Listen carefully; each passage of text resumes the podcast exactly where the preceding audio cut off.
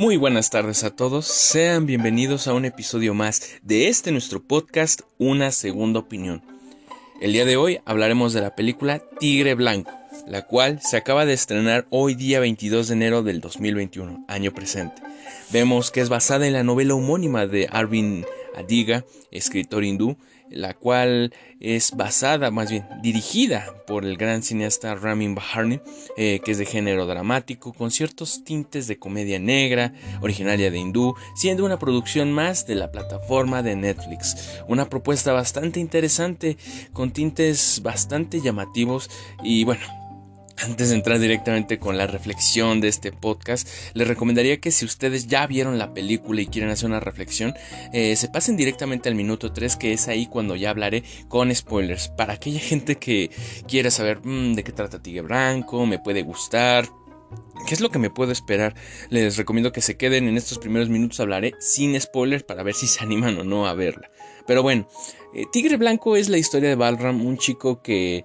crece en la India y que como punto interesante o partida hay que destacar que él nos maneja que existen dos tipos de personas, las de la clase alta y las de la clase baja.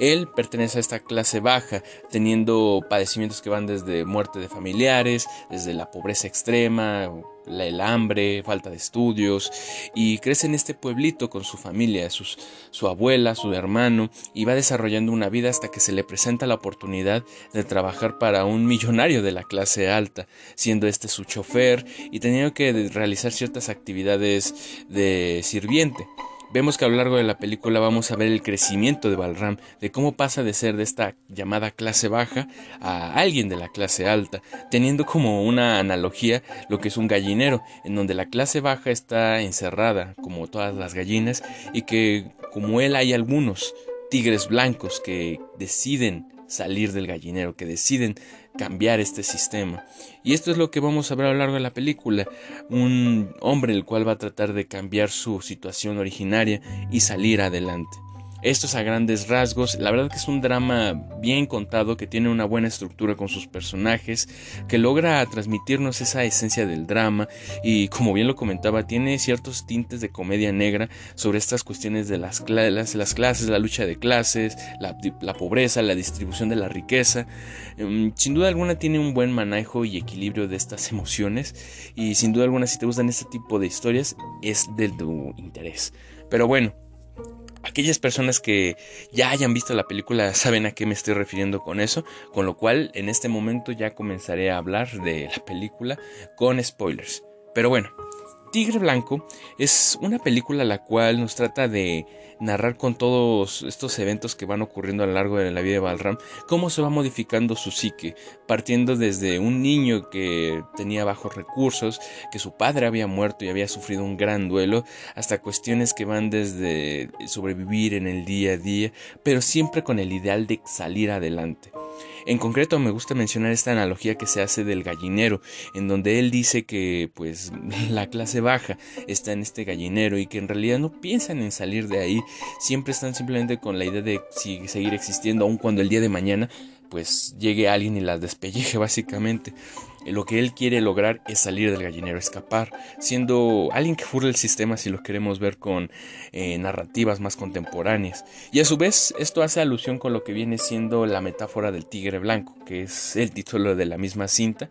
en el cual hacen referencia a que el tigre blanco es una criatura que nace una vez en cada generación. Es una especie muy extraña y que se presenta de forma abrupta, con lo cual él es la representación de este tigre blanco, por su parte de querer salir de este de este punto y poder escalar a la sociedad alta si lo queremos ver desde, desde, este punto. Y es que el tigre blanco se presenta, como bien dicen, una vez cada generación y no solamente va en la cuestión económica o, o monetaria o esas cuestiones de estatus, también va en cuanto a la mentalidad, el querer seguir adelante, el querer progresar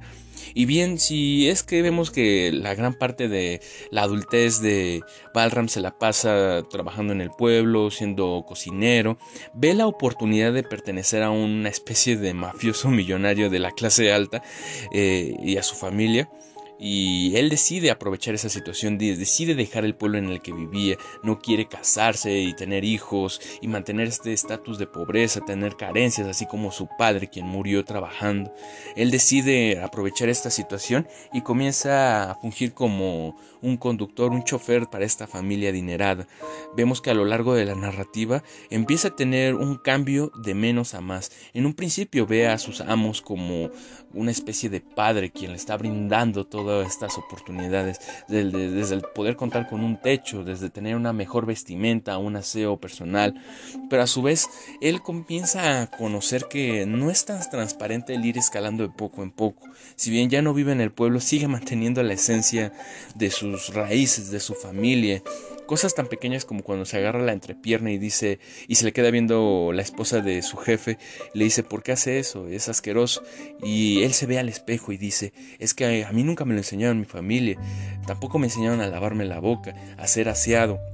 y empieza a tener este conflicto en donde él ve que hasta cierto punto la naturaleza en la que él fue criado era como de un animal, o cuando menos él usa esas palabras y dice, es que yo no debería hacer esto, debería pensar de otra forma, y a lo largo de la historia vemos cómo va evolucionando ese pensamiento, que en un principio era de idolatrar a su jefe, de verlo como un ser superior, como alguien que es muy bondadoso, que le da la oportunidad,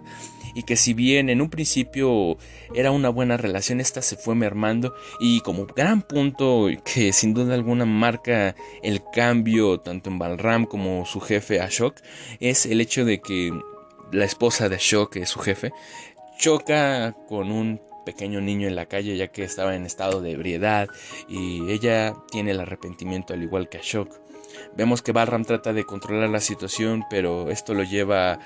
pues a tener que encubrir la situación y hacerse pasar como el culpable. Por suerte esto no llegó a la policía ya que nadie reportó el cuerpo, ya que nadie se nadie vio, atestiguó que ellos fueron los que estuvieron involucrados y Balram estaba muy molesto ya que fue la señora de Ashok quien la que cometió el crimen y se le estaba impugnando y seguía recibiendo maltratos por parte de su jefe, incluso el padre de Ashok le maltrataba cada vez que tenía la oportunidad de hacerlo.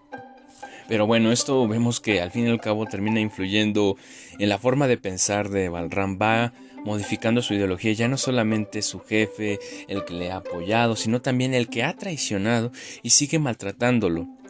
Todo esto creo que agarra solidez en el momento en que no solamente son las cuestiones sociales, las cuestiones económicas, también se nos empieza a hablar un poco de la cuestión o el aspecto político, de cómo existe también esta balanza del poder que influye incluso en los altos mandos así como en los bajos, estas típicas, estos mensajes de las clases sociales, de cómo tienen un papel en la materia, en, lo, en el aspecto económico y la cultura pero también vemos la vinculación de lo religioso, en donde lo vemos desde las primeras escenas, en donde Balram dice, vivimos en la India, hay muchas religiones aquí y cada una tiene sus diferentes eh, tradiciones y a su vez creen diferentes dioses, algunos en solo uno, algunos en tres, algunos en miles, y aún así es curiosa la forma en la que todos se aferran a estas ideologías y a su vez cómo estas ideologías pueden dividir a la gente, puede segregarlo. Y esto lo vemos muy marcado incluso en la primer media hora de la película en la que vemos que uno de los conductores compañeros de Balram es despedido por profesar otra religión y es ahí cuando ves otro tipo de sociedad, ya que algo que se nos maneja constantemente es el manejo del poder no solamente en el aspecto político, sino también en la sociedad, de cómo todos estos últimos años el hombre blanco, citando a Balram, ha sido quien ha tenido el poder. Se hace la cuestión tecnológica, se hace lo que viene siendo la industria, este tipo de cuestiones, y que todo esto va a llegar a su fin, que ahora el hombre amarillo y el hombre moreno serán los que van a poder conquistar el mundo. Y es que tiene muy marcada esa ideología. Se hace por todo lo que ha aprendido a lo largo de los años o por lo que su jefe Ashok le ha dicho de la industria que está evolucionando constantemente. Y es curioso esto que nos mencionan de cómo China e India pueden ser los mercados que van a generar más riquezas en los futuros años venideros y que no tiene un una narrativa tan ficcional en ese sentido. Tiene su sentido ya que al fin y al cabo, estamos hablando de consumismo y bueno, tanto China como India tienen grandes cantidades de población y es entendible que sean un mercado en potencia. Y aún incluso cuando vemos esa escena en donde Ashok está con su eh, esposa y le dice a Barram que él es el, el aspirante, se puede decir, el, modelo ideal de la persona promedio en la India que puede consumir internet, teléfonos y aun cuando esta nos trata de adaptar una narrativa de hace un par de años y eso se ve desde la tecnología, el tipo de computadoras, los celulares. Nos manejan una sociedad de hace unos 10, 15 años, cómo ha ido evolucionando estas industrias. Y aquí quisiera hacer un pequeño paréntesis y hablar en general de esta industria que en verdad ha ido cambiando. No podría decir del todo que la riqueza se ha distribuido a estos países europeos eh, en donde, o asiáticos, en donde eh, el hombre blanco ha ido perdiendo el poder económico. Sin embargo, yo creo que el mercado del consumo también se ha expandido a otros países, a otros estados que tal vez hace 15, 20 años no era tan emergente en ese sentido, pero se hace por las tecnologías, por esta innovación, la misma modernización y globalización que estamos sufriendo. Es por eso que el mercado cada vez está ampliándose a más y más gente. Se hace con el consumo de plataformas digitales, de equipo tecnológico, la adquisición de este tipo de materia de la industria de las tecnologías es algo que está en auge y que sin duda alguna el gran mercado es el consumidor y este mercado se encuentra en estos países. O sea, hablamos de la India, hablamos de Asia, de países como China, Japón, que en verdad están en el auge en ese sentido. Pero bueno, ya eso era como un paréntesis que me pareció bastante curioso y que nos puede hacer reflexionar cómo se siente el punto de Balram y de cómo todo esto que su jefe Ashok le menciona es presente. Y aun cuando esta novela o la novela en la que se inspiró esto fue hace aproximadamente unos que son 12 años, aún así sigue estando vigente y me parece llamativo en ese sentido. Pero bueno, retomando, vemos cómo la evolución de Balram no solamente es en la cuestión económica, ideológica, sino también de sus propios ideales eh, que siempre han estado marcados. Pasó de ser una persona servicial que eh, anteponía el bienestar de su jefe a buscar su individualidad, a buscar su bienestar, pero esto es hasta cierto punto de una forma negativa, ya que termina asesinando a su jefe, termina robando todo su dinero y se vuelve una persona completamente distinta, ya que en los primeros años vemos que no había asesinado a nadie, que no había robado nada, que sus intenciones simplemente eran destacar, poder tener una vida digna, y esto se convirtió en tener todo aquel poder que en algún momento tuvo su jefe, y que de una u otra forma terminó robando su idea de los inversionistas, estas empresas secundarias que vienen de Estados Unidos, de Inglaterra, estos proveedores, estas marcas tecnológicas que vienen a ser aquí nuestros vendedores. Eh, cuando digo nuestros me refiero al contexto de India. Es bastante interesante porque al final adquiere el poder y es curioso porque en un principio él creo que ni siquiera se visualizaba así, por el mismo hecho de que decía, no, pues mi felicidad está aquí con usted, señor, hablándole a su jefe. Y ese pensamiento fue cambiando, se fue moldeando, y es entendible totalmente el abuso de poder que ejercían sobre él, siendo que él era un hombre servicial, era atento, y de una u otra forma traspasaron esa barrera de la lealtad, que en todo momento Balram lo sintió, hasta que su propio bienestar, su propia integridad, fue atentada. Eh, yo creo que el desenlace de la película es un poco turbio en el sentido de que es una persona ajena a la que conocemos en un principio. Aquel chico que creció en el pueblo, que tenía la mente de simplemente escapar del gallinero, ahora se está volviendo en aquel jefe que en un momento llegó a repudiar, que en algún momento llegó a idolatrar, y es curioso todo esto porque nos empieza a narrar lo que hizo. Vemos que está en su oficina y empiezan a hablarle a sus empleados y dice, no, yo no voy a cometer los mismos errores que cometió mi jefe. Yo en todo momento voy a marcar la, la línea de, tú eres mi empleado, yo soy tu empleador y no hay ninguna relación más allá de lo profesional. A diferencia de su jefe que era Shock y que jugaba con esta cuestión de poder y amistad que terminó destruyendo a Balram de una u otra forma. Y nos dice, al final logré escapar del gallinero, yo soy libre en este momento. Él es el tigre blanco. Y bueno, como última reflexión en este punto quisiera decir que Al fin y al cabo sí logró escapar del gallinero, pero una ¿A qué costo? Todas las cosas que tuvo que hacer, y no me refiero al acto en sí de asesinar, de robar, sino de su integridad como persona para sí mismo. El hecho de que tuvo que cambiar su ideología, sus aspiraciones, renunciar a su familia, que ojo, la familia. También vemos que es una cultura muy arraigada al pensamiento familiar en donde la familia te impone las tradiciones y si tú no vas con ellas eres ajeno y no mereces formar parte de la familia. En ese sentido yo creo que sí es muy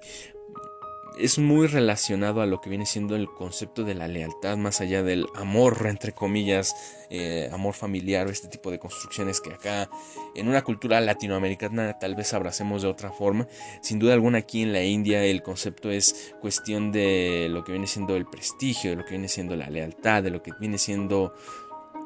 el mantener las tradiciones arraigadas a una familia, a una cultura. Es un poco ajeno en ese sentido a lo que viene siendo un modelo americano o un modelo latinoamericano. En concreto, puedo hablar aquí de México y sí es totalmente distinto este modelo de la familia, de la familia convencional. Es arraigadamente extraño y diferente en ese sentido. Pero bueno, vemos que esta metáfora del tigre blanco hasta cierto punto aplica con él porque es esa una de miles de personas que con bajos recursos logra salir adelante, que logra elevar su estatus económico, ya no solamente es un empleador, un empleador, sino siempre es un empresario y que en el futuro va a lograr tal vez alcanzar ser un millonario. Y ya no solamente hablo de la India, sino de eh, a nivel global que va a lograr hacer grandes cambios en este tipo de industrias, pero sin duda algunas con las manos sucias y terminó modificando esa persona, esa buena persona que en algún momento. Y aquí estoy seguro que muchos van a empezar a cuestionar, no, ¿cómo puede decir que es bueno, que es malo? Son cuestiones subjetivas, al final logró alcanzar una mejor estabilidad. Sí, pero en el momento en que logras deconstruirte y dejar de ser la persona en que en un principio eras, se hace por valores, se hace por el entorno, dice mucho de la persona, que si bien le trajo una mejor estabilidad, personal, emocional, económica, porque al final dice eso, a mí no me afecta, no tengo el remordimiento y si pudiera volver a hacer todo lo que hice, lo haría, y aun cuando el peso de la ley caiga sobre mí, estaré feliz por haber sido libre. Vemos la historia de un hombre que logró alcanzar su libertad, un tigre blanco y alguien que logró escapar del gallinero sin duda alguna. Pero bueno, Esto es hablando de la narrativa de la película. En verdad, yo creo que aquellos que se hayan aventado el análisis aun cuando no la hayan visto, es una película que vale la pena, que nos permite reflexionar sobre todos estos aspectos políticos, culturales, sociales y de cómo las clases sociales están en constante lucha, en donde los de arriba no quieren ceder el poder, no quieren bajar y a su vez los que están hasta abajo hacen lo imposible por escalar y en algunos momentos terminan renunciando a sus propios valores, a su propia individualidad con el fin de lograr sus objetivos. Una película que no solo se estanca en el aspecto político, que logra trascender en lo social, en lo económico, en lo cultural, en lo religioso. Y es por eso que les recomiendo que la vean. Y bueno, para ya casi ir cerrando con el podcast, me gustaría hablar del aspecto técnico y la calificación que la daré a la película. En cuanto a lo que viene siendo el aspecto técnico, no destaca mucho, pero aún así creo que tiene algunos planos interesantes. Logra manejar bien lo que viene siendo la paleta de colores, logra transmitirnos tristeza, angustia, desesperación con tonos más fríos y a su vez aprovecha este tono cálido característico de la India que incluso puede llegar a ser desértico y desolado, con tonos más cálidos, naranjas, amarillos, y se logra hacer un buen manejo de estas transiciones. Lo vemos simplemente en la evolución de Balram, que comienza con tonos más cálidos, un poco más amarillentos, y que a medida que la película va cambiando, se va volviendo grisáceo hasta volverse en un azul un poco más oscuro, más penetrante, que hace una representación de esta evolución del personaje, en donde ese Balram, esa inocencia, esa juventud, desaparece y se convierte en una persona totalmente distinta. La fotografía es increíble, los da ciertos planos que logran marcar la ausencia de no solamente el entorno, sino de eh, las emociones. En concreto yo creo que Balram hay planos en los cuales podemos entender todo su sentir, esa soledad que maneja y ese aislamiento que él mismo se va marcando por sentirse ajeno a esta sociedad, por querer moldearla a su conveniencia y que de una u otra forma vemos que logra su cometido. Y bueno, esto es en grandes rasgos lo que viene siendo el apartado técnico. Les repito, no destaca, pero tiene cosas llamativas, tiene cosas que logra hacer bien. Si bien la película dura poco más de dos horas, creo que son necesarias para darnos este cambio en el personaje, darnos una evolución en la narrativa y llevarnos al desenlace mismo de esta historia. Pero bueno, en cuanto a calificación que le puedo dar a Tigre Blanco, se la recomiendo, vaya que sí, tal vez no es la mejor película que hemos analizado en este podcast, pero es digna de estar aquí yo creo y tiene aspectos bastante positivos, con lo cual le voy a dar un 8.5 y en verdad eh, una recomendación para ver este fin de semana, tal vez les recuerde otro tipo de películas eh, que marcan este tipo de narrativas, un quisiera ser millonario en donde nos muestran desde lo más bajo hasta lo más alto en la sociedad, hablando del aspecto económico y social hasta cierto punto. Pero bueno, todas estas reflexiones de la película y espero que les haya gustado. De igual forma, les invito a que nos sigan en nuestra página de Instagram como una segunda opinión. Subimos análisis cada semana, hablamos de estrenos como es el caso de esta película y a su vez hablamos de algunas cintas más clásicas, icónicas o que tienen temas de qué hablar.